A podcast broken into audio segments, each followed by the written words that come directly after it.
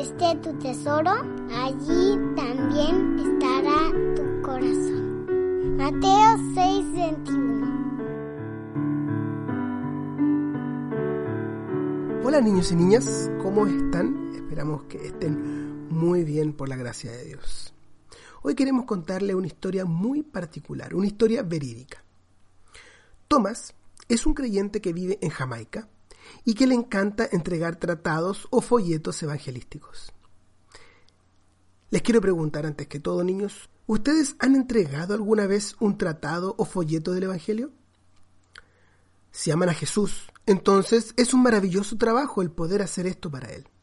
El señor Thomas vivió en una ocasión una experiencia maravillosa mientras hacía este trabajo. Él iba viajando en bus a una ciudad, cuando de repente el motor del bus comenzó a tener problemas. Y el bus se tuvo que detener.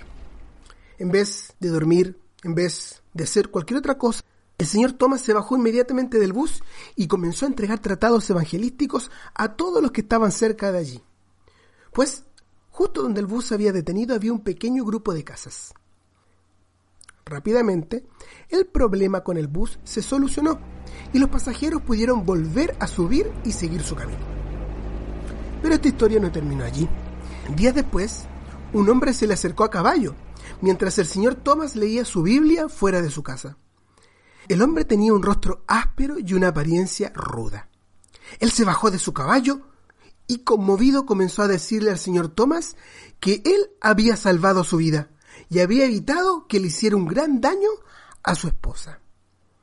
Impresionado por lo que acababa de escuchar, el señor Thomas le preguntó cómo podía ser eso posible. Y él le explicó que aquel día que el bus se detuvo fue justo junto a su casa y que él le había pasado uno de sus tratados del Evangelio. Rápidamente, este hombre tomó el tratado de las manos del señor Thomas en aquella ocasión y sus ojos se posaron sobre las palabras, no se turbe vuestro corazón. Juan 14.1. Y se dio cuenta inmediatamente que era Dios quien le estaba hablando y que había sido Dios quien había malogrado el bus por unos momentos con el solo propósito de que él recibiera el Evangelio. Cuando este hombre terminó de contar su historia, el señor Thomas lloraba como un niño, emocionado al ver cómo el Señor obró para la salvación de un alma.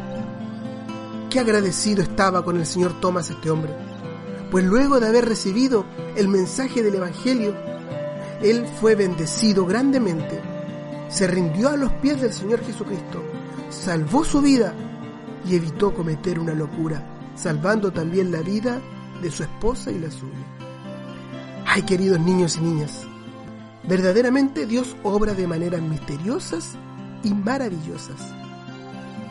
El Señor permitió que el bus se malograra justo en la casa de esta persona, con el objetivo de que el tratado evangelístico llegase justo a las manos de aquel pobre hombre,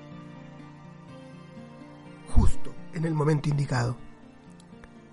La verdad es que nada sucede por casualidad en la vida de los cristianos.